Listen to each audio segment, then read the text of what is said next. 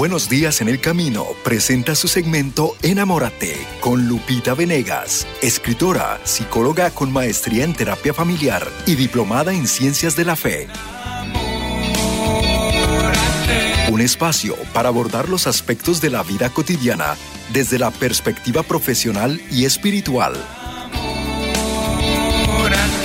Enamórate con Lupita Venegas. A continuación.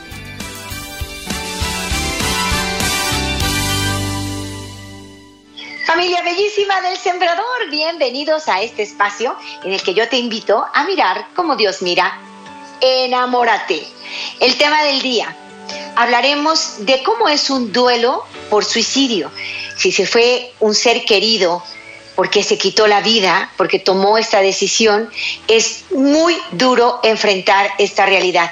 Llegan abundantes sentimientos de culpa, a veces coraje y otra serie de sentimientos que muy exacerbados a veces no permiten que la persona que queda, la sobreviviente, pueda seguir adelante. Muchos de ellos llegan a pensar incluso en quitarse la vida. Yo me voy tras él, yo me voy tras ella, ¿no? Y es necesario que aprendamos a aceptar esta realidad con paz, una realidad que duele, pero que por alguna razón ha sido permitida por el Rey de Reyes, el Señor de Señores, nuestro Dios. Y este Dios que sabe sacar bienes de males, quiere darte una clave hoy. Ayudar, ayuda. Si has pasado por la muerte de un ser querido en estos términos, el suicidio, al hablar de ello tú puedes ayudar a muchos. Claro que vamos a respetar, los procesos personales son totalmente respetables. Hay quienes pueden hablar del tema, hay quienes no pueden hacerlo. Hay quienes quieren incluso y los demás alrededor lo impiden y hay quienes le están diciendo todo el tiempo, habla, dile, dilo y no quieren hacerlo.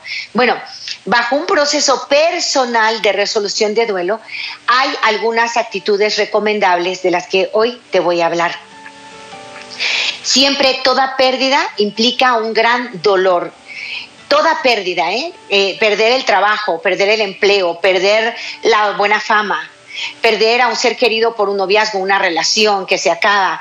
Toda pérdida implica dolor, pero ese dolor procesado lleva el nombre de duelo. ¿Qué significa procesado? Que a través del tiempo tú vas comprendiendo las razones, los motivos, a veces no tienes las respuestas que quisieras, muchas veces tras el suicidio quedan muchas dudas, hay cosas que no se hablaron, que no se aclararon, que nunca se van a saber y eso es tremendamente doloroso, esto implica que tu duelo lleva más tiempo, pero este proceso debe llevarte a una sana aceptación. Significa hoy enfrento una realidad que no esperaba, yo estaba preparada para una forma de vida, hoy tengo una forma de vida totalmente diversa, pero hasta este momento acepto esa diferencia de lo que yo esperaba con lo que es y vivo mi presente con lo que tengo de aquí en adelante a dar lo mejor de mí, recordando que la experiencia me puede hacer una mejor persona. Una experiencia de dolor puede hundirte pero también puede hacer de ti una persona con tan sensibilidad que puedes ayudar a muchos. Y el gran lema para todo aquel que ha sufrido un duelo por suicidio es ayudar, ayuda. ¿Qué significa esto? Que una vez que tú has pasado todo este proceso y has llegado al punto de la aceptación, tú puedes acudir al encuentro de otro y darle la mano para caminar con él también su proceso. Nada mejor que estar acompañado de otra persona que ha vivido lo mismo. Eh, por fortuna, hoy la tanatología promueve, genera estos grupos en donde se reúnen personas que han pasado por pruebas semejantes. Todos pasamos procesos distintos porque todos somos distintos, pero estar con alguien que puede comprender perfectamente lo que hay en tu corazón alivia, alivia mucho. El dolor compartido se divide y por tanto la carga se hace más ligera. Vamos a tratar de enfrentar esta situación dolorosa de la mano de Dios. Aquellos que somos cristianos vivimos un doble juego. Por un lado es el reclamo a este Dios. ¿Por qué? ¿Por qué? ¿Por qué? ¿Por qué lo permitiste? ¿Por qué no hiciste nada? ¿Por qué no me dejaste ver a tiempo? ¿Por qué? Es un gran reclamo a Dios. Hay unos que van en la dirección del reclamo y que caminan alejándose de Dios pero hay otros que van en la dirección humilde, dócil, de preguntar a Dios, ¿para qué? Todo esto, Señor, ¿para qué? ¿Para qué? Y de pronto, de la mano de Dios, hay más resortes espirituales que te permiten levantarte y seguir adelante a pesar de todo. ¿Has perdido un ser querido por suicidio? Pues tú nos puedes dar lecciones a muchos sobre lo que se siente, sobre lo que se vive. Algunos han revelado, lo primero para mí fue, me voy con él, me voy con él, me voy con ella. Y de pronto llega un poco de juicio de realidad y dice, no, pero tengo a otros hijos, tengo a mi esposa, tengo a mi madre, no les puedo hacer esto. Pero lo primero es, yo no entiendo qué está pasando, entonces un torbellino de emociones, es desgarrador. Aparte las circunstancias, pues le ponen atenuantes o, peso al dolor. Hay personas que me han contado, eh, mi hijo se fue después de un gran pleito entre mi esposo y yo. Entonces nos sentimos terriblemente culpables. Nos, peleamos de una forma incorrecta, en el lugar incorrecto, y, y, eso pegó tanto a mi hijo que él se quitó la vida. Hay quienes dicen, yo tenía una relación con esta persona, pero era una relación muy conflictiva, corto con él, luego se suicida, entonces siento que yo soy la responsable, que yo soy la culpable. El sentimiento de culpabilidad que se da en todo duelo es demasiado fuerte, multiplicado en el caso de un suicidio. Están ahí las culpas o está la negación total, no, yo no me voy a sentir culpable, esa bronca era él y entonces yo niego absolutamente todo y, esto evita también que yo elabore el duelo de manera saludable. Voy a ser una persona enojada, irritable, tal vez amargada, que, que recorro la vida amargando a los demás y no me estoy dando cuenta y todo por no manejar saludablemente esa pérdida. Entonces, es, aunque no hay, por supuesto, recetas y no se le puede imponer a nadie un mismo estilo de trabajo, sí se sabe que alivia, repara, restaura el hablar del tema. Elegir con quién hablar será importante. Tal vez sea un ser querido muy cercano a ti, un director espiritual, tal vez sea un terapeuta, un especialista o algo muy adecuado y muy recomendable, un grupo de personas que están sanando a través de reunirse y de hablar. Claro, dirigidas por un experto que, va a saber encauzar todas las participaciones. Entonces, esto ayuda a tener un proceso saludable. Lo primero que tenemos que saber es que es multicausal la razón por la que una persona se quita la vida. No es una razón, no es que mi novia me cortó, no es que mis padres gritaron, no es que eh, se acabó la economía en casa, no es un factor. Hay muchos factores desencadenantes y en el 90% de los casos se trata de una alteración a nivel químico cerebral y a nivel de resolución de emociones. Hay un fondo depresivo, la persona no es capaz de ver cuáles son sus herramientas para salir adelante. La persona está sufriendo un dolor emocional inexplicable y lo que quiere una persona cuando se quita la vida no es realmente acabar con la vida. Lo que quiere es acabar con el dolor emocional que está experimentando. Esto lo sabemos por las personas que han intentado quitarse la vida y por una u otra razón lograron sobrevivir. Entonces ellos nos narran, ¿no? Lo que yo no quería ni hacerle daño a nadie, ni quería vengarme, lo que yo quería era acabar con mi dolor. Yo sentía que esta situación no tenía remedio, que yo no podía hacer nada y que era mejor no estorbar. Muchos de ellos hablan de prefería no estorbar. ¿Por qué? Ciertamente el entorno familiar, un entorno familiar inadecuado, deteriora esta psique que ya está débil. Y estando débil, el entorno familiar inadecuado, pues pues puede ser detonante, ¿no? Pero en el fondo había una base depresiva o una base que incluso es en la que está involucrada la bioquímica cerebral. Entonces, este hijo tuyo, este hermano tuyo, este padre, no se quitó la, la vida por culpa tuya. Y esto es muy importante que lo sepas manejar. No es lo que yo hice o dejé de hacer lo que hizo que el otro se quitara la vida fue su propia percepción en la que él se veía muy débil para enfrentar el dolor emocional que iba mucho más allá de sus propias fuerzas. no podía enfrentar el dolor emocional y quiso acabar con ese dolor. ¿Cómo? Pues de la forma que lo vio posible, era quitándose la vida. Hoy, por supuesto, hay muchas cosas que favorecen estas decisiones. El mundo individualista, la lejanía de los padres, eh, eh, su separación, y no solo entre ellos, sino con sus propios hijos. Todo esto en una psicología debilitada por la depresión, por esta química cerebral alterada, pues no ayuda. ¿Verdad?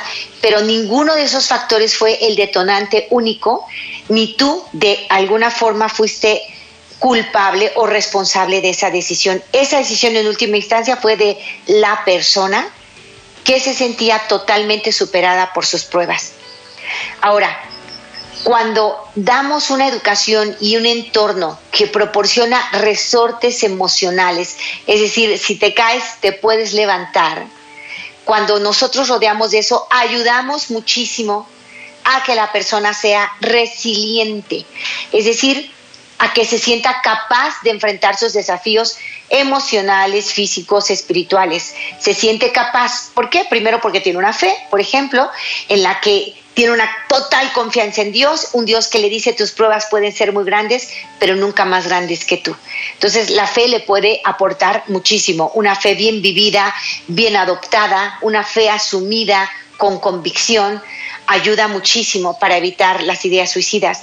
Ayuda en un entorno familiar en armonía, ayuda. Esto no significa que aunque la persona haya tenido todo esto, no pueda intentarlo, podría, porque su psique interior tiene mucho que ver, pero que ayuda, ayuda muchísimo. Tener un entorno familiar en armonía es muy importante. Papás, procuremos amarnos más. Procuremos amarnos sobre todo frente a nuestros hijos, que ellos sientan la seguridad de que sus padres se aman y les aman. Es en dos direcciones que se tiene que demostrar este amor. Ayuda muchísimo, sobre todo cuando tenemos una personalidad que emocionalmente es débil entonces, más nos hemos de preocupar los papás por, por, dar ese entorno de armonía. ¿Cómo se da el entorno de armonía? Primero, evitando discusiones frente a los hijos especialmente, pero evitando discusiones en general aprender a hablar, aprender a solucionar nuestros problemas de manera asertiva, sin violencia, sin maltrato. Otra uh, característica de un entorno familiar saludable es donde no se hablan groserías, no, hay, no hay amenazas con palabras, ofensas a los hijos, en donde se les hace sentir valiosos, no descalificados, no ignorados, sino importantes.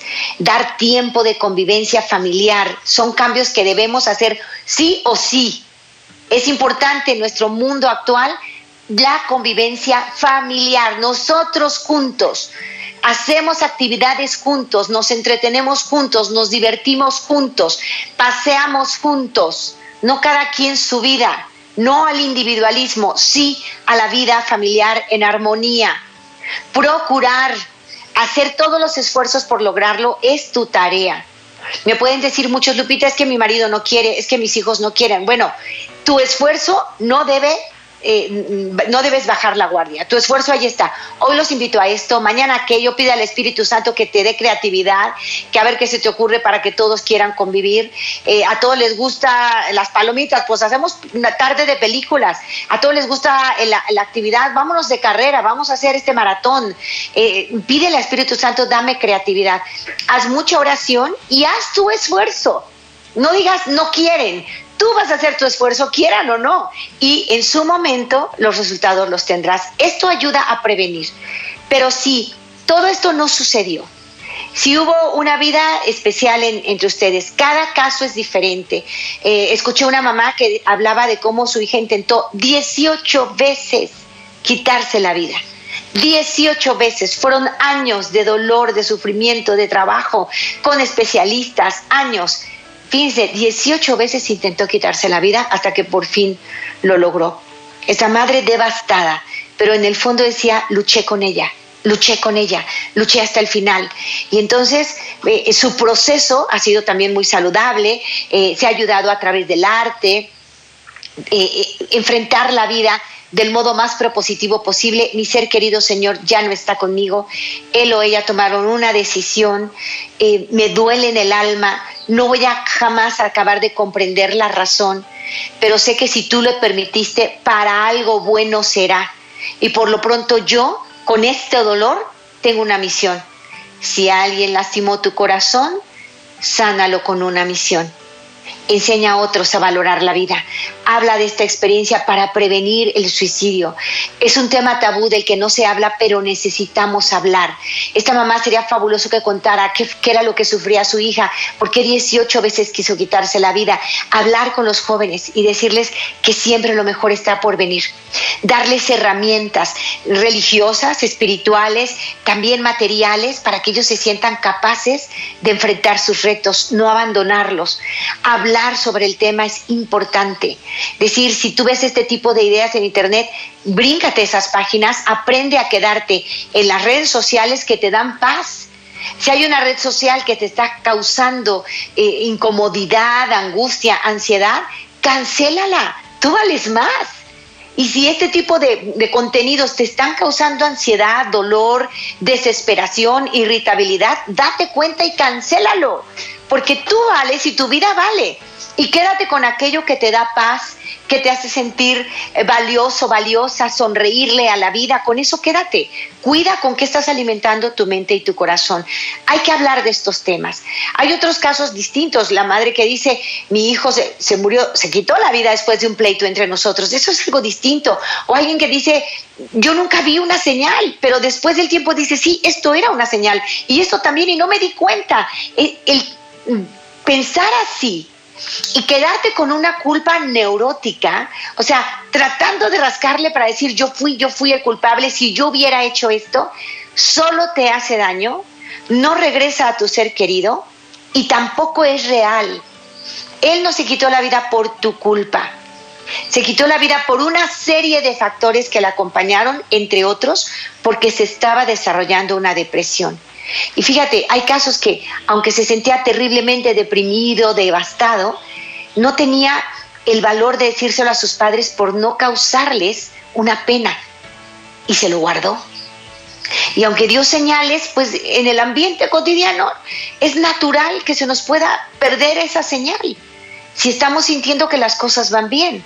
Y si el hijo además hizo el esfuerzo de no mostrarlo, que hay casos así también no, va a sufrir mi mamá, va a sufrir mi papá.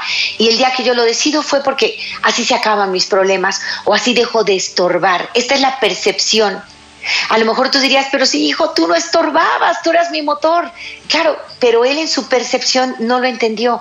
Al final fue una decisión que esta persona tomó y Dios en su infinito amor, acordémonos de esa gran frase del santo cura de Ars, entre el puente y el río se encuentra la misericordia de Dios. Dios en su infinito amor no quiere perder una sola alma.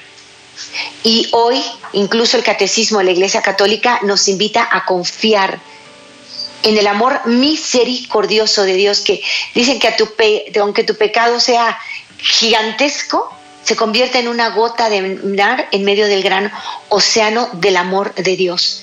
Tú tienes que tener esta confianza de que el amor de Dios es infinitamente superior al tuyo, que tú amabas a tu hijo, que tal vez no supiste demostrarlo, pero eso no te hace culpable. Esa decisión no fue tuya. Esa chica que dice es que mi novio se quitó la vida después de que yo terminé con él, no se sienta responsable. Él tenía una serie de factores que lo hacían irritable, que lo hacían una persona que no podía eh, vivir felizmente y normal. De hecho, esos conflictos en la relación fueron los que causaron tu decisión. Me tengo que separar de una persona que se envenena y me envenena. Entonces yo termino, ¿no? Y después toma la decisión, no es tu culpa de ninguna manera. Él tenía muchos otros factores y razones por las cuales tomó una decisión, pues, dolorosa para todos nosotros, pero incluso en medio de esa decisión, Dios presente en su amor misericordioso, seguramente estuvo ahí para salvar el alma. Nosotros tener esta confianza infinita de la salvación de esta alma, Antes no se sabía, hubo mucho tiempo que no se sabía, se pensaba que era una decisión voluntaria. Algunos decían es un acto de valentía en medio de la cobardía. Otros dicen es un acto de cobardía. No hay que calificar, cero calificativos. Es un acto que nosotros no podemos comprender, solo la persona que pasó por él. ¿Qué nos queda a nosotros? Tratar de elaborar el duelo lo más saludablemente posible. Para ello, platicarlo con quien tengamos confianza, hablar de nuestro ser querido. Incluso hay quienes eh, le llaman sobrevivientes a los familiares de un suicida. Hay estos sobrevivientes que de pronto traen el tema de este ser querido, es que mi hija hacía esto así o asado. Los demás guardan silencio como para querer evitarle el dolor y cambio de tema. No, si él está hablando de su ser querido, platica también. He oído eh, estos, mm, digamos, sobrevivientes que dicen, cuando me cuentan cosas de mi hijo, de mi hija, me ayudan, me hacen conocerle algo. Si, si me cuentan algo agradable que vivieron con él o con ella, a veces divertido, nos, nos viene bien. No dejen de decirnos esas cosas. Entonces, poderlo platicar y si la otra persona se está prestando, pues decirle, te quiero contar esto que fue una ah, historia muy divertida que viví con tu hija. Mira que hicimos esto, aquello, o esto que fue muy romántico de parte de ella, nos hizo este bien, nos dio esta bendición, o esta otra cosa. Contar anécdotas de la persona ayuda, alivia el dolor. Y si se presta el sobreviviente, pues sigamos la conversación, no tengamos miedo de hablar del tema. Si, si no lo habla para nada, pedirle permiso. Yo veo que no hablas para nada de este tema, pero sé que alivia mucho puedo platicarte algo de tu hijo, de tu hija o de tu papá, ¿no? Y, pedir permiso, ¿no? Y, respetar. Cada quien tiene su propio proceso, ¿eh? Respetar. Pero es ya comprobado que hablar de esa persona, de ese ser querido, alivia y ayuda a restaurar y ayuda a procesar y a llegar en un tiempo más corto a esa aceptación. Sabemos por Elizabeth eh, Rubler, eh, eh, Elizabeth, ¿te acuerdas del, nombre? Ahorita se los voy a dar, pues si me fue en este momento. Ah, Elizabeth Kubler-Ross. Ella es quien ha estudiado profundamente el proceso del duelo y ella logró diferenciar algunas etapas del duelo y nos dice que todas son normales y hay que permitirlas. Hay la etapa de la negación, eh, no, no pasó nada, esto no puede estar pasando. Lo primero es el shock, ¿verdad? No, esto no puede estar pasando. Y entonces respetar a la persona que lo está viviendo, no decirle, ya, acéptalo, abre los ojos, mira, no respetar. Es normal que en este momento esté en una negación total, que se encuentre en shock. Perfectamente normal. Si tiene que tomar un medicamento para aliviar el dolor, está bien. Si tiene que llorar, hay terapeutas y especialistas que dicen, que llore, déjala llorar, déjala llorar, va a aliviar mucho su carga. Después viene el medicamento, ahorita que llore, llore profundamente, ¿no? Eh, viene esta negación, viene una profunda tristeza, melancolía, una falta de ganas de vivir, de hacer las cosas que cotidianamente te agradaban. Es normal, es parte del duelo. Viene también coraje, un coraje que muchas veces se revierte contra Dios, ¿no? Y, y se vale de pronto decirle, bueno, pues reclámale, no, no decir, no hables contra Dios, no, dejar que viva su proceso, está enojado y decir, estás furioso con Dios, te entiendo, hablamos al ratito, ¿no? O, ve y háblalo con Él, pues sí, grítale si quieres, ¿eh? está el enojo. Y, viene todo un proceso, esto es cíclico, pueden venir estos sentimientos y, y luego regresar, irse y volver, hasta que llega la aceptación. Muchas veces lo único que nos toca a nosotros, que somos familiares, es estar ahí, escuchar, sin dar consejos, simplemente decir, aquí estoy, estoy contigo. Y puedes decir sinceramente, quisiera entenderte, pero me falta mucho. Solo quiero decirte que estoy aquí. Entonces, acompañar al que sufre por esto. Pero muy importante trabajar la culpa.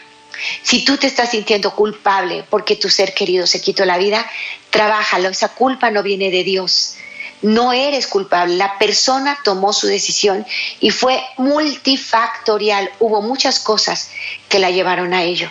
Lo que hoy nos queda es decir, me quedo con lo bueno, con el tiempo que me tocó amarlo, con el tiempo que me tocó darle cosas lindas, con los buenos recuerdos, con eso me quedo. Entonces tratar de trabajar en esa dirección. Abrazo fuertemente a todos los que han vivido un duelo por suicidio. No es fácil, eh, es algo con lo que vas a vivir toda tu vida, pero hay que aprender a sobrellevarlo con aceptación y recuerda, ayudar ayuda. Si lo has vivido, platica con otro que lo esté enfrentando ahora. Le vas a hacer mucho bien. Voy a ir a la pausa, regreso después de ella. Te recuerdo que la siguiente parte del programa la haces tú y me encantará que me llames. 33 47 37 63 26, el número en México 773 777 77 73 en los Estados Unidos. Voy a la pausa, vuelvo después de ella, te abrazo fuertemente y te invito a mirar como Dios mira. Enamórate. En unos momentos regresamos a Enamórate con Lupita Venegas.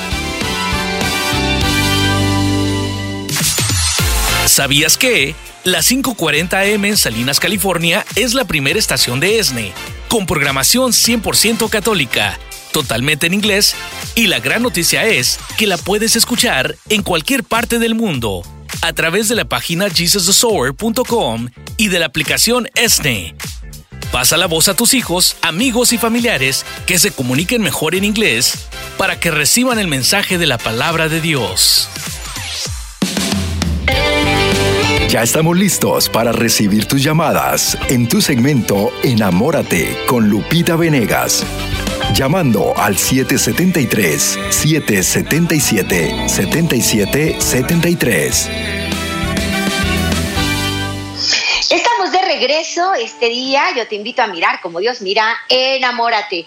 Y hoy estamos hablando con amor, con cariño, con comprensión, aquel que ha perdido a un ser querido por suicidio. Sabemos que su proceso de duelo crea unas dificultades muy especiales, que debe llevarse un tiempo, que es normal tener diferentes tipos de sentimientos y que ayuda mucho, alivia mucho el hablarlo. Ahora, aquí tengo una hojita que quiero compartir con ustedes. Quien quiera pedírnosla por teléfono, ahí se las vamos a mandar y ya sea vía virtual, por una foto de WhatsApp o algo que todos la tengan que son algunas frases que ayudan a la desculpabilización. El sentimiento más fuerte de quitar, de erradicar, Dios no quiere que lo tengas, es el de la culpa. Si yo hubiera hecho, si yo hubiera dicho, si no me hubiera peleado, si no lo hubiera cortado, esto no debe de existir, es una culpa neurótica. Tú tienes que aceptar con paz que no lo puedes controlar todo. Dios sí y Dios en su infinito amor seguramente tiene ese ser querido consigo. Ora por él con todo tu corazón y quítate esa culpa que solo te está estorbando, tanto para ser feliz tú como hacer felices a quienes viven contigo. Dios te da la vida y tienes misión. Y ayudar, ayuda. Si puedes hablar con otros de este tema, hazlo. Y si otro está sufriendo algo parecido a lo que tú estás viviendo, ya tuvo un intento de suicidio, es muy importante platicar. Ustedes que lo han vivido se comprenden mucho y se ayudan mucho.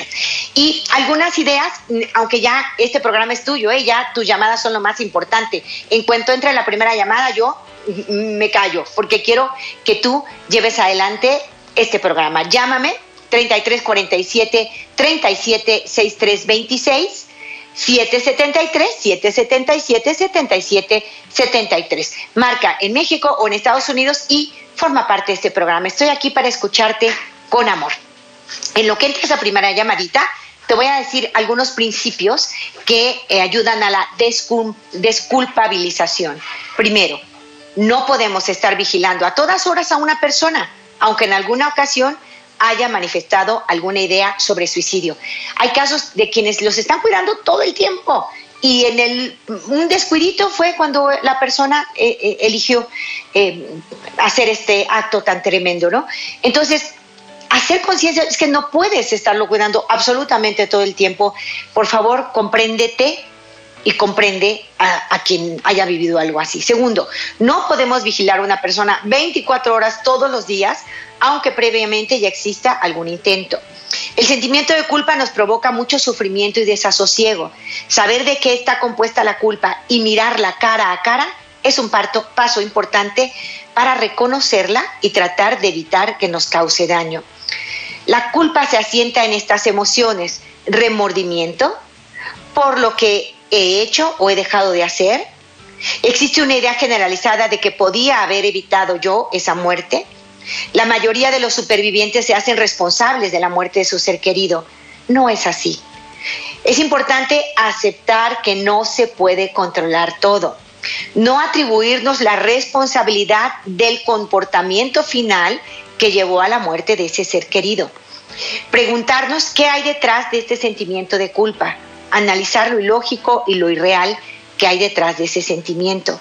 Sana la rabia que tienes hacia ti mismo por lo que pudiste haber hecho y, lo, no pudiste evitar. Sana la rabia que tuviste con los profesionales que no supieron ayudar. Sana la rabia hacia Dios, hacia los creyentes. Em, sana este sentimiento de fracaso y frustración. Todo esto no te está ayudando a sobrevivir de la manera adecuada y no te está dando respuestas. Lo mejor que podemos hacer es aceptar con serenidad que en el fondo de mi ser querido había un dolor enorme que él no pudo manejar y que si alguien lo entiende ese es Dios y que quien sigue en tratar de entender somos nosotros. Entonces, tratar de hacer una elaboración muy sana. Hace poco una, una mujer hermosa nos llamaba a este programa preguntándonos, es que ha sido muy difícil para mí, pero he logrado, ya estaba yo tratando de llevar mi vida sabiendo que Él no está físicamente conmigo, pero está en mi corazón, estaba tratando de sobrellevarlo cuando tengo en mi familia otra muerte por la misma razón. Esto es muy duro, sin duda alguna que es duro. Sin embargo, podemos salir adelante con la ayuda de Dios. Necesitamos fe, necesitamos un grupo de encuentro, necesitamos una misión, necesitamos, incluso viene bien una terapia ocupacional, esa habilidad que tú tienes a lo mejor para pintar, para cantar, para componer, eh, úsala, que tu creatividad explote como, como una fuente de amor a los demás. El quedarte estancada con amargura en una culpa que no ayuda a nadie es algo que a ti te está haciendo daño, te estás muriendo en vida cuando hay mucha vida y mucho que dar. Eh, me están diciendo que no han entrado llamaditas, lo cual nos parece un poco extraño. Así es que los teléfonos están a sus órdenes y no podemos hacer programas sin ti. Necesito que me llames y que me digas tu experiencia. Estoy aquí para escucharte con amor. Eso es todo lo que quiero hacer, escucharte con amor. Y si el Espíritu Santo te está impulsando a hablar, hazlo. Sé que es un tema tabú en muchos casos, que es un tema que no nos atrevemos a hablar, incluso no dijimos a nuestros seres queridos la verdadera razón de la muerte de otro ser querido y, es difícil manejar estas cosas, pero vale la pena compartir el dolor entre cristianos es aliviar el dolor. Eh, llámame, cualquiera que sea tu tema, es bienvenido y este espacio es tuyo. TikTok, TikTok, TikTok. Aquí están los teléfonos, los recordamos para ti, 37 47 63 26 Ah, 33 es tu primer número, 33.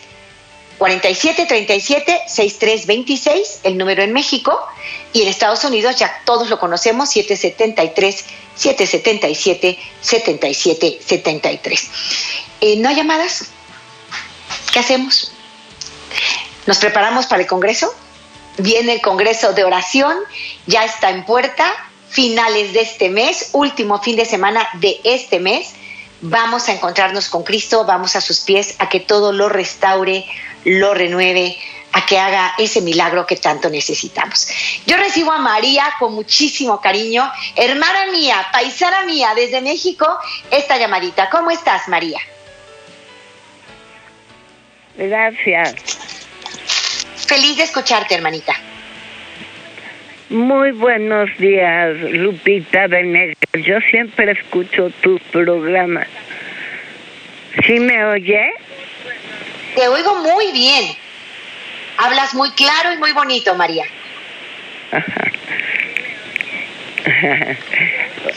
Mire, Lupita, Dios, Dios me la bendice porque a todos nos hace falta un buen consejo. Y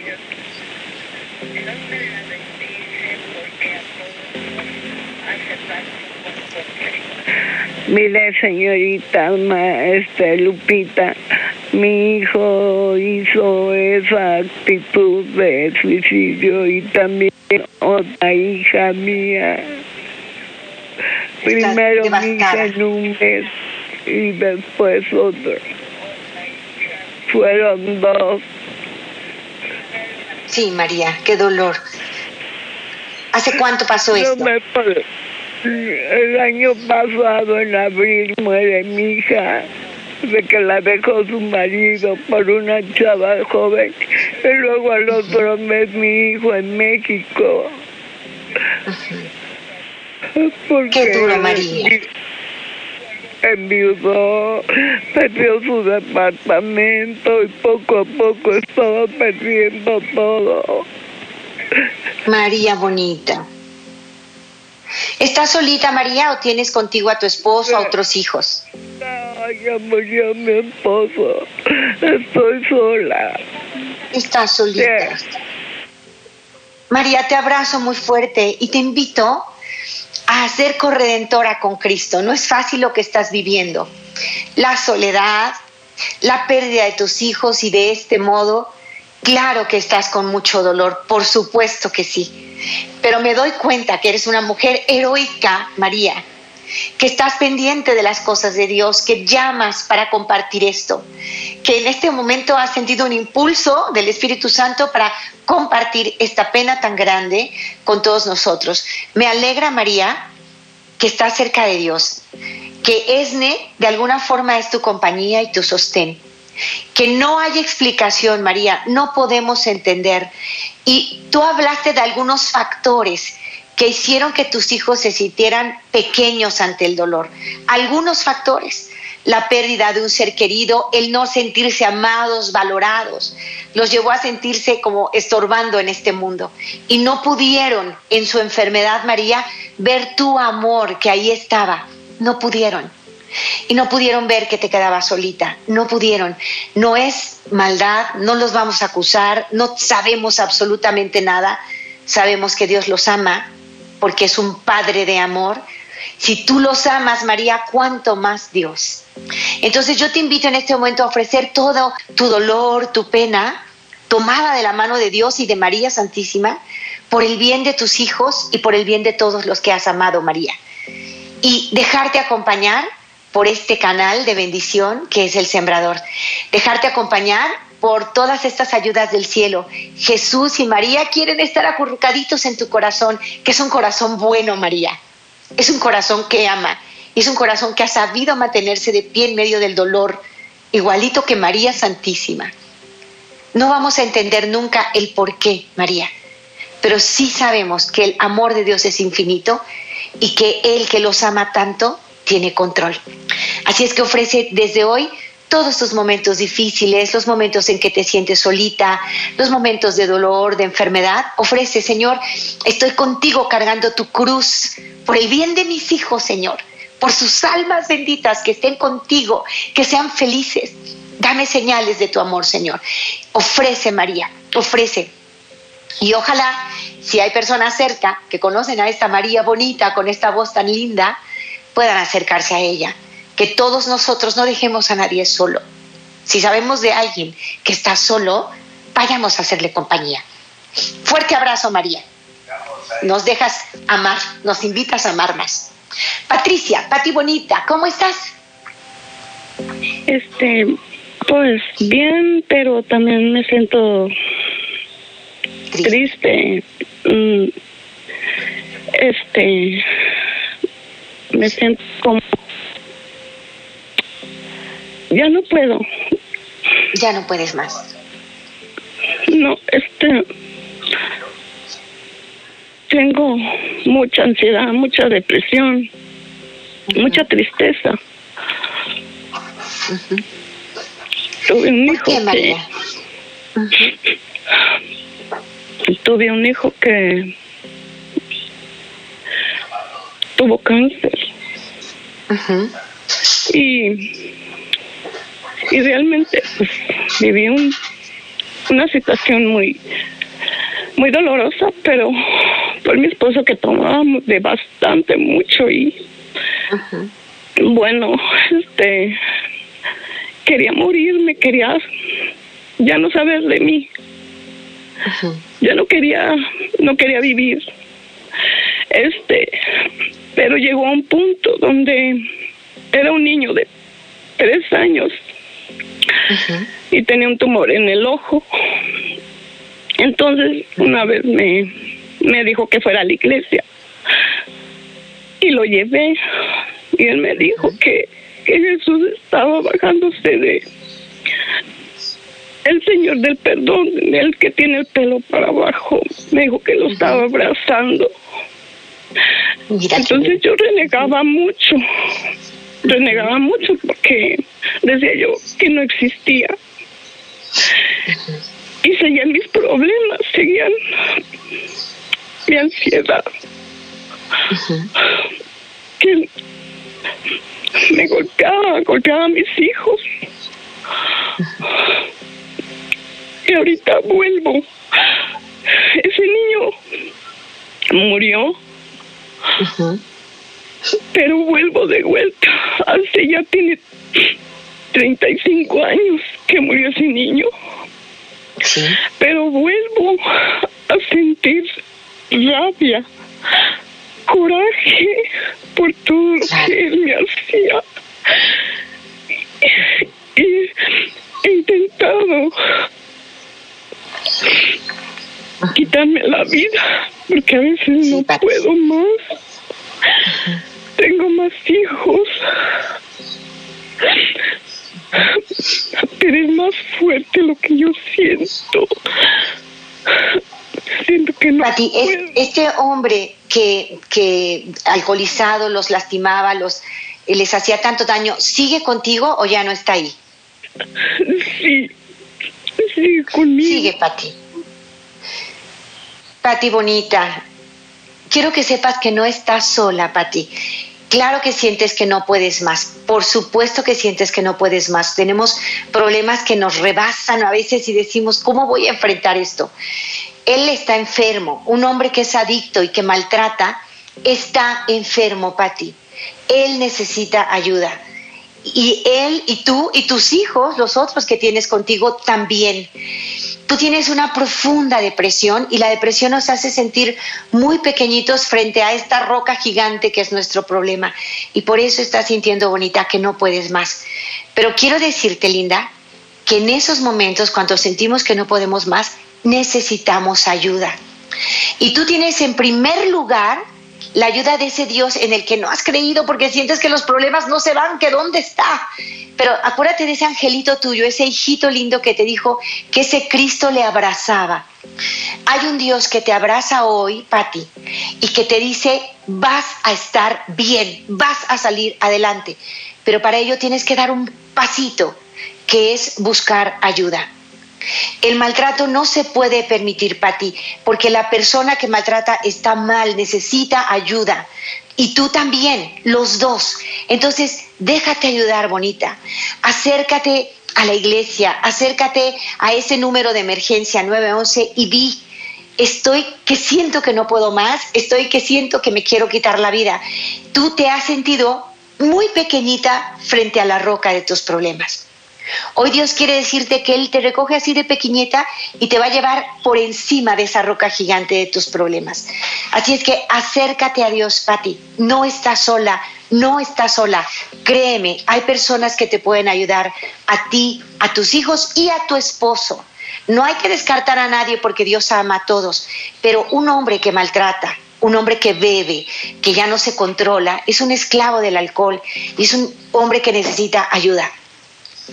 Entonces, da un pasito hacia la ayuda ideal. A lo mejor lo has intentado otras veces, pero se quedan en, intentos.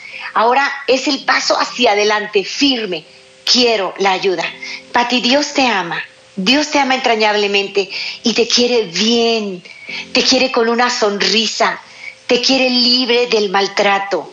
Dios te quiere, lo mismo que lo quiere a Él y a tus hijos. Por favor, busca ayuda. Tú sabes que hay puertas abiertas. Sal de casa, habla con una persona a quien le tengas confianza y di, ayúdenme, quiero esta vez sí, voy a tomar la ayuda que llegue.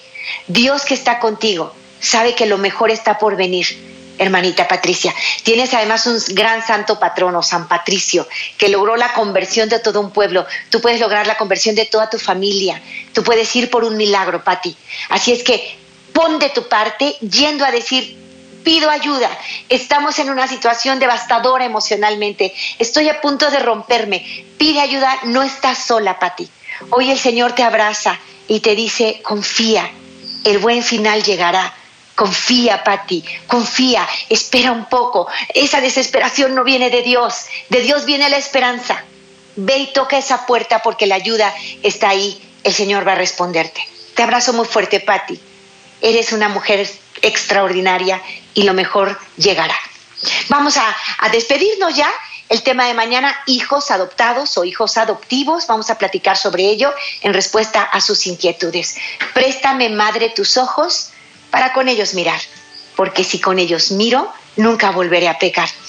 Préstame, madre, tus labios para con ellos rezar, porque si con ellos rezo, Jesús me podrá escuchar. Préstame, madre, tu lengua para poder comulgar, pues es tu lengua materna de amor y de santidad. Préstame, Madre, tus brazos para poder trabajar, que así rendirá el trabajo una y mil veces más. Préstame, Madre, tu manto para cubrir mi maldad, pues cubierta con tu manto al cielo he de llegar. Préstame, Madre, a tu Hijo para poderlo yo amar, que si me das a Jesús, ¿qué más puedo yo desear? Y esa será mi dicha por toda la eternidad. Amén. Hasta pronto familia, te invito a mirar como Dios mira. Enamórate. Este fue su segmento Enamórate con Lupita Venegas, de lunes a viernes a las 8 de la mañana dentro de Buenos Días en el Camino.